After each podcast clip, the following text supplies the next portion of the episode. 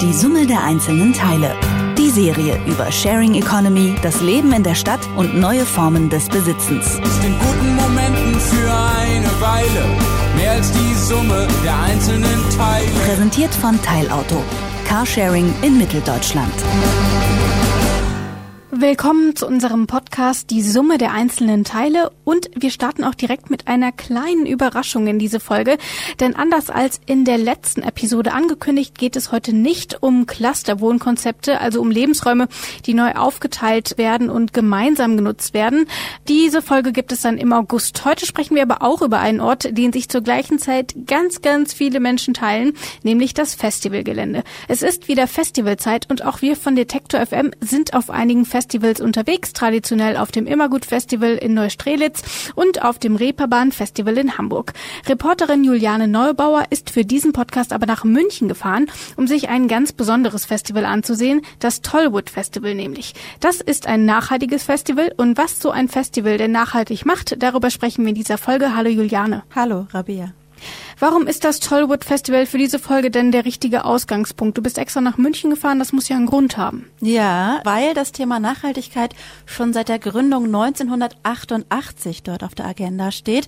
Also nicht auf den aktuellen Zeitgeist reagiert, der ja gerade in aller Munde ist, Fridays for Future und so weiter begründen, dass wir sehr viel über Nachhaltigkeit und Umweltfreundlichkeit nachdenken, sondern dieses äh, Festival war quasi seiner Zeit schon fast voraus.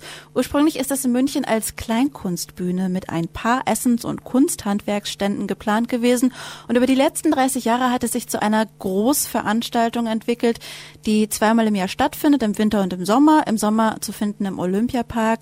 Da war ich jetzt gerade am Wochenende. Und da gibt es dann knapp vier Wochen Konzerte, Theater, Basteln für Kinder und so Kunstwerke, die da zu beobachten oder zu bestaunen sind.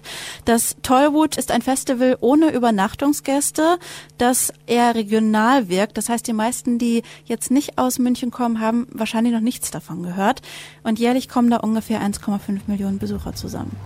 Aber was macht das Tollwood denn so nachhaltig? Da muss ja irgendwas passieren, was das Tollwood Festival von einem klassischen Festival, will ich es mal nennen, unterscheidet. Die Macher haben über die Jahre immer mehr Abläufe umgestellt und optimiert im nachhaltigen Sinne und das war scheinbar leichter als viele denken, hat mir Johanna Kemper aus dem Festivalteam erklärt. So 80 Prozent schafft man eigentlich super simpel. Das ist dann zum Beispiel die Umstellung auf grünen Strom. Es ist einfach die Frage, wie gehe ich mit dem Wasser um, den ich auf dem Festival habe, mit dem Wasserverbrauch. Wie gehe ich mit meinem Müll um? Wie schaffe ich es, dass ich einen Recyclinganteil auch bei den Besuchern habe? Das ist die Entscheidung, nur Mehrweggeschirr zu nutzen und eben kein Wegwerfplastik mehr zu haben. Überhaupt auf Plastik so weit wie möglich zu verzichten. Oder ist auch natürlich die biozertifizierte Gastronomie bei uns auf dem Festival. Und wenn man diese Summe schon mal hat, dann hat man wahrscheinlich 80 Prozent geschafft und dann geht es ans Kleingemachte. Es gibt zum Beispiel ungefähr 50 Essensstände aus 20 Ländern und ich habe mir bei meinem Besuch indisches Essen ausgesucht. Dort Palak Paneer war so okay und ich habe für den Teller und das Besteck also 2 Euro Pfand bezahlt und sie mir dann nach dem Essen natürlich wieder abgeholt, den Teller und das Besteck abgegeben. Und auf diese Weise kann enorm viel Einweggeschirr und Besteck gespart werden. Simpel eigentlich, denke ich. Mittlerweile sind alle Speisen, die es auf dem Gelände zu kaufen gibt, auch, wie sie schon gerade auch gesagt hat, biozertifiziert. Und auch das Bier in München natürlich ganz Sehr besonders wichtig. wichtig. Genau. So ein Beispiel ist zum Beispiel, dass wir Bio-Bier bei uns auf dem Festival haben wollten, aber keine Brauerei gefunden haben, die die Masse an Bier uns liefern kann mit den Schankanlagen in allem drum und dran, was natürlich einfach schwierig ist. Es ist einfach das ist eine große Masse. Dann haben wir gesagt, okay, dann setzen wir uns halt mit den Partnern zusammen, den wir schon haben und überlegen, wie wir das lösen können. Und jetzt haben wir eben Hackab Shore, die für uns ein Bio-Helles brauen. Grundsätzlich muss man sagen, fällt es nicht so sehr auf, dass hier viel Wert auf Bio- und Nachhaltigkeit gelegt wird. Johanna Kemper aus dem Festivalteam glaubt, dass ungefähr die Hälfte der Besucher gar nicht wissen, dass es hier ein besonders nachhaltiges Festival ist. Du hast es aber gewusst, sonst wärst du ja nicht extra hingefahren. Mhm. Nun erinnere ich mich mal an die Festivals zurück, auf denen ich immer bin. Da sind viele Leute, viele Zelte, viel Müll, große Gelände, häufig sehr viel Matsch. Äh, wie unterscheidet sich denn das Tollwood Festival in dieser Hinsicht von so herkömmlichen Festivals, so vielleicht auch vom optischen? Also äh, Matsch gab es natürlich auch und viele Leute. Mir ist aber natürlich aufgefallen, dass damit äh, geworben wurde, dass hier nur Ökostrom zum Beispiel fließt. Da gab es so gelbe Schilder, da stand drauf, hier nur Ökostrom. Man konnte außerdem seine Wasserflasche gegen eine kleine Spende mit Trinkwasser auffüllen lassen. Vor allem aber ist mir ziemlich schnell aufgefallen, Matsch ja, aber Müll auf dem Boden, so gut wie gar keiner. Und das ist tatsächlich das Resultat einer konsequenten Müllstrategie, hat mir Johanna Kemper erklärt. Sobald es einmal ein bisschen dreckig ist und sobald die ersten Sachen auf dem Boden liegen, dann verliert auch jeder andere die Scham und schmeißt alles dazu. Wenn es ein sauberes Festival ist, dann traut man sich weniger Müll liegen zu lassen. Das ist einfach so ein kleiner psychologischer Trick, der ganz gut funktioniert und bei uns sich wirklich auszahlt und ja, das Festival sehr viel schöner macht. Wie haben die es denn geschafft, dass das ganze Festivalgelände erst einmal sauber bleibt? Wir haben schon gehört, 1,5 Millionen Gäste mhm. übers Jahr verteilt. Das sind viele Leute. Und entsprechend kann ich mir vorstellen, dass da, wenn da irgendwie mal was runterfällt oder so, und dann geht schon los. Also wie schafft man das überhaupt erst, diese Hemmschwelle zu ähm, schaffen? Genau, also es gibt ja auch diese Open Window Theorie. Wenn einer erstmal anfängt, machen alle mit. Tatsächlich gibt es zum einen dort Beauftragte, die ähm, während des Festivals rumgehen und, ja, ich sag mal, anfallenden Müll direkt aufhebt und wegwirft. Sie haben aber auch ein ganz interessantes Mülltrennsystem. Sie haben immer drei Mülltonnen nebeneinander stehen für Papier, Restmüll und Plastik. Die sind so halb offen, so dass man sie quasi nicht extra aufmachen muss, wenn man was reinwerfen will, was ich schon mal hilfreich finde, aber eben auch so, dass wenn es regnet, es nicht direkt reinregnet. Und dann achten sie darauf, dass die Mülltonnen nie überfüllt sind. Das heißt, ja, das scheint irgendwie gut zu funktionieren. Es läuft einfach nie was über und ja, der Müll ist auf dem Festival irgendwie ganz gut untergebracht. Das finde ich ist ein guter Punkt, weil immer wenn man denkt, okay, ich gehe jetzt meine Mülltüte irgendwie wegschmeißen, dann findet man schlicht darüber überhaupt keinen Platz mehr. Dann liegt alles daneben, ja. dann kippt es um, dann fällt alles raus und am Ende sieht es doch aus wie Sau. Von daher guter Punkt. Hm, auf jeden Fall. Nee, das machen die da auf jeden Fall ähm, ganz gut. Außerdem, was das Festival auch noch äh, schöner macht, das ist die Möglichkeit, sich mit Nachhaltigkeit, wenn man dann möchte und eben darauf achtet, auseinanderzusetzen. Es gibt Kunstwerke und Installationen zum Thema. Jedes Jahr hat das Festival auch ein Motto. In diesem Jahr war es reicht leicht. Da geht es um Klamotten, da geht es darum, wie wir fliegen oder nicht fliegen, da geht es darum, wie wir unsere Arbeitswelt strukturieren, wie wir mit unserer Zeit auch umgehen, wie wir unsere Beziehungen ähm, pflegen. Genau, und das ähm, sieht man dann eigentlich hier auf dem Festival an verschiedenen Orten.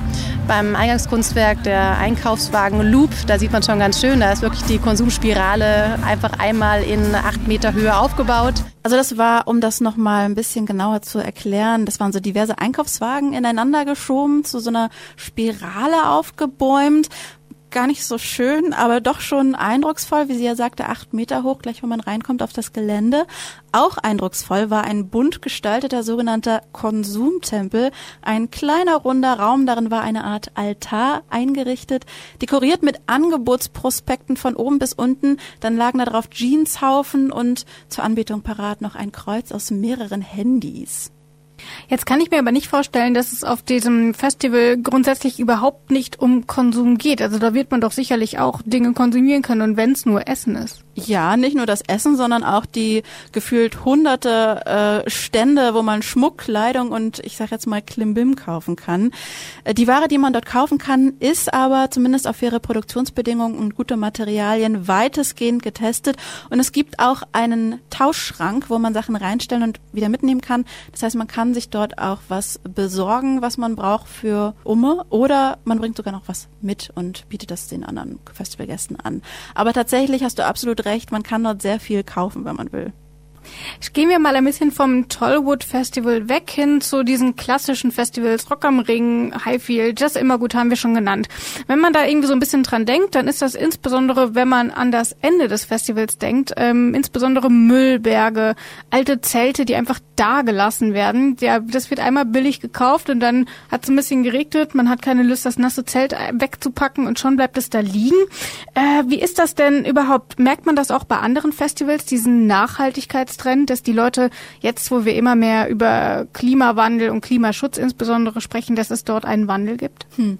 Leider nein, habe ich von Holger Jan Schmidt von Sound of Nature erfahren. Sound of Nature kurz ist ein Projekt, das vor einigen Jahren mit Unterstützung vom Bundesamt für Naturschutz entstanden ist. Sie haben so eine Art Leitfaden für die umweltverträgliche Gestaltung von Open-Air-Veranstaltungen veröffentlicht, der für ja, jeden im Netz zugänglich ist, der sich dafür interessiert, auch für Veranstalter. Und da geht es um Mobilität, Abfall, Wasserverbrauch, aber eben auch um das umweltfreundliche Campen. Holger Schmidt sagt, dass fast ein Drittel der Zelte stehen bleiben nach den Festivals. Es gibt Versuche dagegen zu wirken, zum Beispiel mit der Initiative Love Your Tent. Dabei werden Zelte mit festivalbezogenen Symbolen verschönert, um so eine Art Andenken für die Zeltbesitzer zu kreieren, dass sie motiviert dann dieses Zelt eben auch zu behalten und wieder mitzunehmen. Oder sogar die Idee des Zeltpfandes, den man entrichtet, wenn man auf das Gelände geht und nur zurückbekommt, wenn man sein Zelt nachweislich wieder einpackt und mitgenommen hat. Aber selbst da haben Schmidt und seine Kollegen beobachtet, dass einige der Zelte dann nach der Kontrolle tatsächlich einfach im nächsten Wald landen. Es ist für einen Festivalveranstalter wahnsinnig schwierig, ein attraktives Angebot zu machen, das einem Besucher attraktiver erscheint und bequemer erscheint als das Angebot, das ihm beispielsweise ein Discounter macht mit einem Festivalpaket von 30 Euro für ein Zelt und nochmal 5 Euro oder 10 Euro für einen Campingstuhl und einen billigen Grill. Und dann ist man mit freundlichen Bitten und Aktionen wie La Tent leider Gottes auf der etwas schwächeren Seite. Auf der stärkeren Seite sind nämlich seiner Meinung nach diejenigen, die die Preise und die Qualität für die Produkte hier in der Hand haben. Ich kenne das mittlerweile, man kann sich auch vor Ort Zelte aufbauen lassen gegen Geld. Das heißt, man muss gar nicht mehr eins mitbringen. Glaubst du, dass das eine gute Lösung ist, weil das dann auch Zelte sind, die mehrfach verwendet werden? Auf jeden Fall ist das eine gute Lösung. Und die wird auch natürlich schon seit vielen Jahren mehrfach angewendet und auch angenommen. Aber eben in dem Umfang, wie gerade die großen Festivals stattfinden, ist es nicht immer so leicht. Aber ich bin mir sicher, da findet sich sicherlich auch bald eine Lösung. Nun, du sagst es schon, es ist nicht so leicht. Man kann nicht für 50, 70.000 Leute Zelte aufbauen. Das heißt, da sind auch Hersteller und Verkäufer von Campingausrüstung in der Pflicht, sagt Holger Schmidt. Kommt denn da irgendwie vielleicht auch die Politik ins Spiel? Was kann die Politik denn da machen? Also scheinbar gibt es hier in absehbarer Zeit schon auch Eingriffe der Politik. Ich habe auch mit Jakob Bilabel von der Green Music Initiative gesprochen. Die arbeiten auch eng mit Sound of Nature zusammen, allerdings noch etwas experimentell experimenteller als Sound of Nature. Bisher sind alle Bemühungen der Festivalbetreiber ja noch freiwillig. Das wird sich seiner Meinung nach aber tatsächlich bald ändern. In Zukunft, glaube ich, wird es so sein, dass es eine Zeit lang Förderprogramme geben wird, wo Akteure unterstützt werden und im nächsten Schritt nach und nach eine Regulierung oder eine Rahmengebung kommen wird, die dann eben sagt, was ist deine Umweltstrategie, wie gehst du mit Ressourcen um? Wie viel fallen bei dir überhaupt an pro Kopf? Wie viel CO2-Emissionen, wie viel Energie verbrauchst du? Und was ist deine Strategie, damit umzugehen? Das wird kommen. Die Initiative, für die sich Bilabel seit vielen Jahren engagiert, nutzt die Festivals auch immer als kleines Experimentierfeld, hat er mir erklärt. Ich erinnere mich, dass ich mein Handy schon vor acht Jahren auf dem Meld mit Hilfe von selbst erzeugtem Strom aufladen konnte, über ein statisches Fahrrad, auf dem man ordentlich in die Pedale treten musste, um sich den Strom fürs Handy regelrecht zu erarbeiten. Möglichkeiten. Bilabel und seine Kollegen von der Initiative sehen Festivals auch immer als temporäre Kleinstadt, die ideale Bedingungen zum Beispiel auch für Energieexperimente bieten. Aktuell sind sie an einer ganz neuen heißen Sache dran, hat er mir erzählt. Wir entwickeln gerade äh, für die Europäische Kommission ein Forschungsprojekt, wo Wasserstoffgeneratoren erforscht werden und dann aber auch produziert. Also Energie aus Wasserstoff emissionsfreie Energie. Das ist in der Tat in der Festivalwelt ein ganz reales Thema. Wenn du da 100, 200 Generatoren stehen hast, die auf Diesel laufen, dann ist Wasserstoff eine total gute Alternative. Dieses Projekt ist jetzt aber auch ganz, ganz klar vernetzt mit einer Städteinitiative. Das heißt, diese Generatoren, die für Festivals entwickelt würden, wirst du auch bald in den Städten sehen können. Das heißt, man nutzt diese Festivals quasi, um auch Schlüsse für die ganze Gesellschaft tatsächlich zu ziehen, ähm, was ja schon mal ganz praktisch ist, wenn sich da super viele Leute freiwillig an einem Ort irgendwie zusammenfinden, dann kann man da ja auch mal ein bisschen testen. Aber aber mir scheint es eben auch genau darum zu gehen, dass man irgendwie, man will schon gerne was für die Umwelt machen, aber man will jetzt auch nicht wirklich sich super viel dafür anstrengen. Wenn das dann eben so Sachen sind, die man nebenbei machen kann und dann zum Beispiel auch noch auf einem Festival, also quasi Spaß mit Klimaschutz verbinden oder zumindest den Spaß klimaverträglicher zu gestalten, mhm. dann ist das, glaube ich, eine gute Lösung, um das Ganze irgendwie auch ein bisschen präsenter zu machen. Da muss man das vielleicht auch ein bisschen promoten auf dem Festival? Würdest du sagen, dass das hilft? Gerade auch, da sind viele junge Leute. Hm, ich ähm, glaube, man kann das schon machen. Ich glaube aber, dass es äh, vor allem dann interessant ist, wenn man merkt, oh, ich habe überhaupt keine Abstriche machen müssen, obwohl es nachhaltig war. Das heißt, wenn man es eher am Rande mitbekommt, als wenn man zu sehr nach draußen geht. Ich finde, gerade heutzutage kriege ich da ganz oft so ein Gefühl von Greenwashing. Oh, wir haben jetzt hier diese äh, Solarleuchte am, weiß ich nicht, am Bühnenrand stehen. Toll. Wo ich mal denke, schöner ist es, wenn man das quasi so am Rande mitbekommt und halt Optionen oder Möglichkeiten bekommt. So wie ich über das Hollywood Festival laufe und denke, hier liegt überhaupt kein Müll rum. Also, dass einem das einfach so nebenbei positiv auffällt, finde ich, glaube ich, die schönere Variante. Mir ist auch was aufgefallen, denn hier an unserem kleinen Pult stehen zwei kleine Döschen und ich lunze mal ein bisschen rein. Es sieht sehr glitzerig aus. Was hast du da mitgebracht? Genau, von Weitem, damit wir es hier nicht übers Audiopult streuen. Da kriegen es wir richtig nämlich, Ärger. Es ist nämlich kleinster, feinster äh, Glitzer. Ich äh, fand Glitzer früher auf Open Airs oder Festivals essentiell. Normalerweise ist Glitzer ja aus kleinen erdölbasierten Plastikteilchen. Die verteilen sich natürlich schön in der Natur, wenn man das draußen auf der Wiese benutzt. Totaler Mist, wenn man jetzt mal ehrlich ist. Jetzt Jetzt gibt es aber Produkte aus Zellulose, ganz ohne Rohöl und man sieht gar keinen Unterschied. Man, äh, ich habe hier so goldenen, ganz feinen Glitzer und so silbernen, ja, etwas geguckt, groberen. Wie Glitzer Man aus. sieht keinen Unterschied, genau. Das ist aber eben biologisch abbaubar. Und das ist von einem Unternehmen hier, Glitzerkram heißt es aus Kopenhagen. Es gibt aber mittlerweile viele Anbieter, die diesen biologisch abbaubaren Glitzer anbieten. Und das wollte ich gerne noch zeigen, denn Nachhaltigkeit geht in fast jedem Detail. Man muss nur darüber reden, sich ein bisschen informieren. Und das sagt auch Johanna Kemper vom Tollwood Festival in München. In der heutigen Zeit können wir uns eigentlich nicht mehr leisten, dass wir als Festival wirklich einen Umweltschaden anrichten. Wir sollten eher versuchen, noch was Gutes zu tun und irgendwas zu, zu schützen und auch noch ähm, zu dem, dass wir sowieso keinen, keinen Schaden anrichten, auch noch das äh, Bewusstsein zu erweitern, den Besuchern mehr darüber zu erzählen. Danke, Juliane, für den Ausflug aufs Festival, aufs nachhaltige Festival, mhm. sollte man wahrscheinlich besser sagen. Wir haben über einige Aspekte gesprochen, ähm, über den Strom, über das Essen, über die Zelte auf einem Festival, wie man sich eben verhalten sollte, worauf man achten sollte. Ich fasse nochmal zusammen möglichst keinen Müll liegen lassen, äh, vielleicht nicht den ganzen Pfand einfach liegen lassen, irgendwie gucken, vielleicht kriegt, nimmt man direkt Essen mit, das nicht verpackt war. Zum das Beispiel. sind ja alles irgendwie Dinge, worauf man nochmal selber Einfluss hat. Und ansonsten haben wir gelernt, Festivals sind auch ganz hervorragende Experimentierfelder, mhm. ähm, um auch etwas über die Gesellschaft zu lernen. In der nächsten Folge geht es auch um die Gesellschaft, nämlich wie die Gesellschaft in Zukunft wohnen kann. Äh, dann geht es nämlich wirklich um Cluster-Wohnkonzepte, versprochen. Und du bist da schon wieder dran dran, nehme ich an. Kannst du uns schon vielleicht ein bisschen was erzählen? Genau, also ich darf in Berlin ein Clusterwohnkonzept kennenlernen und da geht es eben darum, dass möglichst wenig ja, Lebensraum nur für eine Person allein genutzt wird, weil in den letzten Jahrzehnten hat sich der ähm, pro Kopf Wohnraum quasi enorm vergrößert und das hat auch Auswirkungen auf unseren CO2-Fußabdruck und zwar keine kleinen. Das also in der nächsten Folge. Ich freue mich auf jeden Fall drauf. Du, ich muss mal gucken, du hast hier so ein bisschen Glitzer. Wir gucken mal, ob wir das nochmal hier wegkriegen und damit sage ich Tschüss. Tschüss. Die Summe der einzelnen Teile.